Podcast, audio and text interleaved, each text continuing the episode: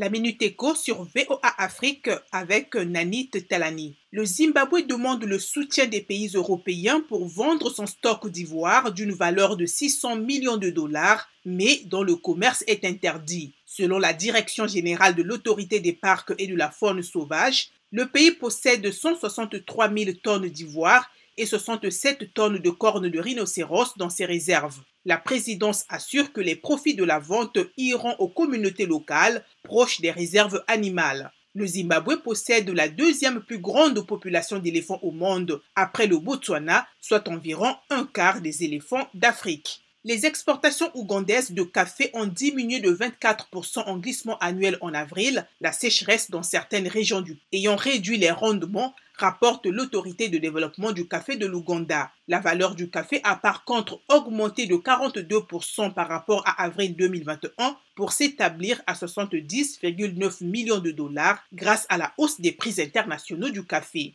Terminons par la Banque mondiale, le FMI, le PAM de l'ONU et l'Organisation mondiale du commerce qui appellent à une action urgente en matière de sécurité alimentaire. Ils exhortent la communauté internationale à soutenir de toute urgence les pays vulnérables par des actions coordonnées comprenant la fourniture de vivres d'urgence, le soutien financier, la production agricole accrue et un commerce ouvert.